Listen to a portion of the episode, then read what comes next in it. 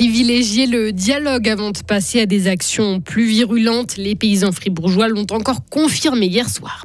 Qui financera les prestations complémentaires aux familles modestes? Jusqu'à quand seront-elles versées? Débat houleux au Parlement fribourgeois. Et puis l'ancienne source utilisée par la brasserie Cardinal à Rose, maintenant Blue Factory, ça fait moins d'eau potable consommée.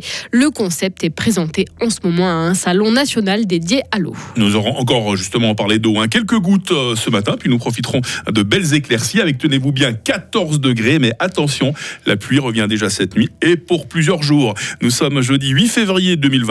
Bonjour Maël Robert. Bonjour.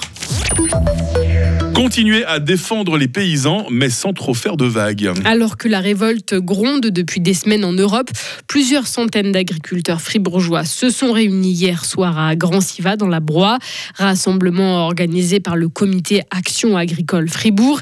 Les paysans y ont listé les points essentiels à rectifier pour améliorer leur quotidien. Léo Martinetti s'est glissé parmi eux dans l'étable de la ferme.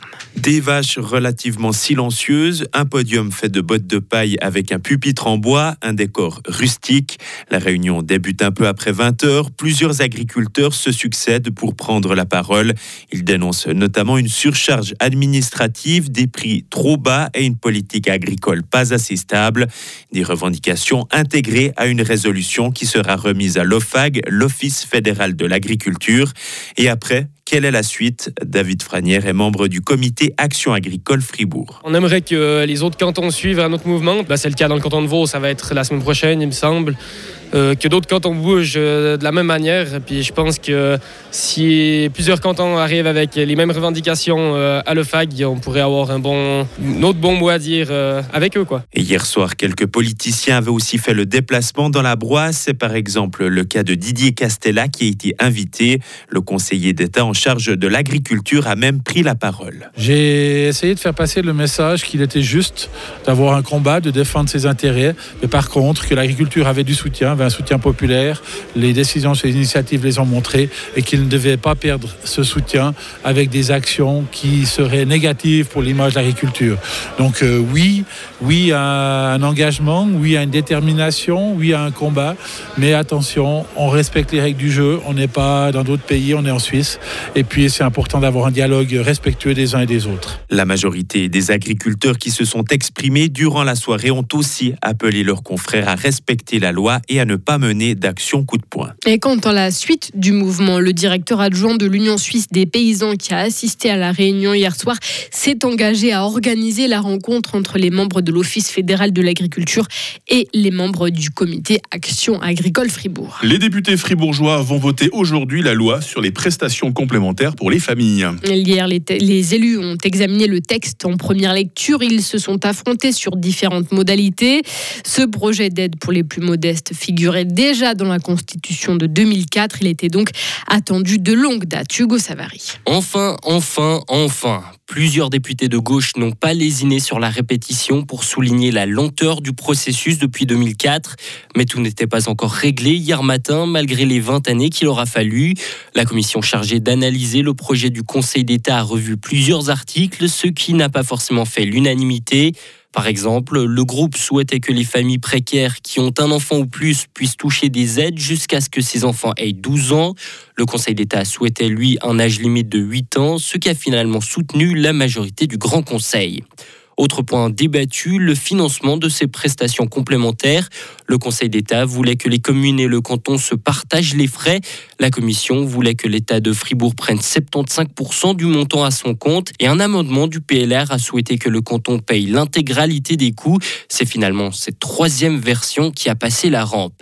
Et enfin, plus drastique, l'UDC et le groupe PLR-PVL ont essayé de renvoyer cette loi plus tard jugeant qu'il fallait coordonner le texte avec la révision de la loi sur l'aide sociale. Le renvoi n'est pas passé, mais a tout de même choqué une majorité de la gauche. Et le coût final de cette nouvelle loi devrait avoisiner les 14 millions de francs. La maison Caillé a connu une fréquentation record l'an passé. Les chiffres sont tombés aujourd'hui. La chocolaterie a accueilli un peu plus de 437 000 visiteurs. Ça fait en moyenne 1200 par jour. Le précédent record qui datait de 2019 est donc battu. Un peu plus de la moitié du public vient de Suisse. Ce sera intéressant de savoir le nombre de chocolats qui sont dégustés à chaque fois. hein. Ça fait, ça fait beaucoup. Je pense qu'on atteint presque le million. À Fribourg, Maël, Blue Factory est plus connu pour ses projets d'innovation que pour son concept de récupération des eaux de pluie. Et c'est bien ce concept qui est présenté en ce moment au salon Aquapro à Bulle, événement qui réunit les professionnels du secteur de l'eau. Un système mis en place dans ce qu'on appelle les villes éponges pour lutter à la fois contre la sécheresse et les inondations. Philippe Perita coordonne le projet à Blue Factory et il est préside Aquapro. Dans le cadre de Blue Factory, on a une ancienne source qui a été utilisée pour la brasserie Cardinal à l'époque. On va réutiliser cette eau pour tout ce qui est local. C'est de l'eau qu'on appelle de l'eau grise qu'on ne peut pas boire. On va utiliser cette eau, la remonter sur le site et puis ensuite elle est présente. On va pouvoir l'utiliser pour de l'arrosage et pour euh, plein d'autres choses. Ça se prête dans ce cadre bien précis, mais ce n'est pas toujours le cas, effectivement. À Fribourg, ce serait possible de transposer ça? Alors à Fribourg, euh, il y aurait des possibilités peut-être. On a une région qui a quand même passablement d'eau, d'eau potable, donc effectivement il y a d'autres possibilités de, de transposer, pas forcément le même concept, mais en tout cas d'aller dans ce sens-là. Le concept de ville éponge est très répandu en Asie.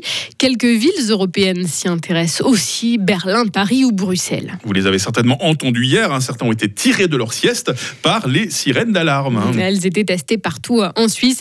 Résultat, 90% d'entre elles fonctionnent sans problème. Selon la Confédération, notre pays compte 5000 sirènes fixes et c'est sans compter les sirènes mobiles qui sont déployées dans les régions faiblement peuplées. Le Premier ministre israélien veut une offensive à Rafah, ville au sud de la bande de Gaza où sont massés des milliers de Palestiniens déplacés par la guerre. Benjamin Netanyahou l'a affirmé hier soir dans un discours à la télé. Une annonce qui intervient alors que le chef de la diplomatie américaine est justement en Israël pour discuter d'un accord de trêve.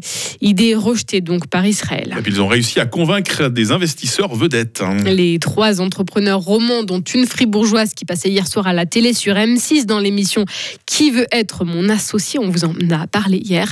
Leur projet clos d'une poubelle à compost qui ne coule pas et qui ne pue pas a séduit le jury. Tony Parker, notamment avec une autre entrepreneuse, accepte d'investir 200 000 euros dans leur start-up en échange de 30% de la marque. Ah ben, on a des bonnes idées sur Fribourg, Maël. Ça fait plaisir, ça. hein Oui, beaucoup de, beaucoup de pépites. Un retour de l'actu à 7h30. Retrouvez toute l'info sur frappe et frappe.ch. Radio FR. Quelle est la couleur du ciel?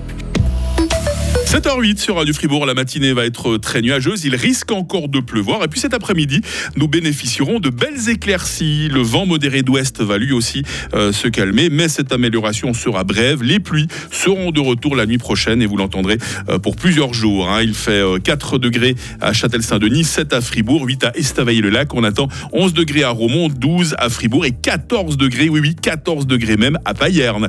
Euh, Demain vendredi sera euh, très nuageux, par moments pluvieux, pas de neige en dessous de 1700 mètres. Il fera 7 degrés au minimum, 12 degrés au maximum. Le week-end restera maussade, limite des flocons vers 1000 mètres. Et puis lundi euh, se profile comme variable. C'est la fête des Jacqueline. Nous sommes jeudi 8 février, 39e jour.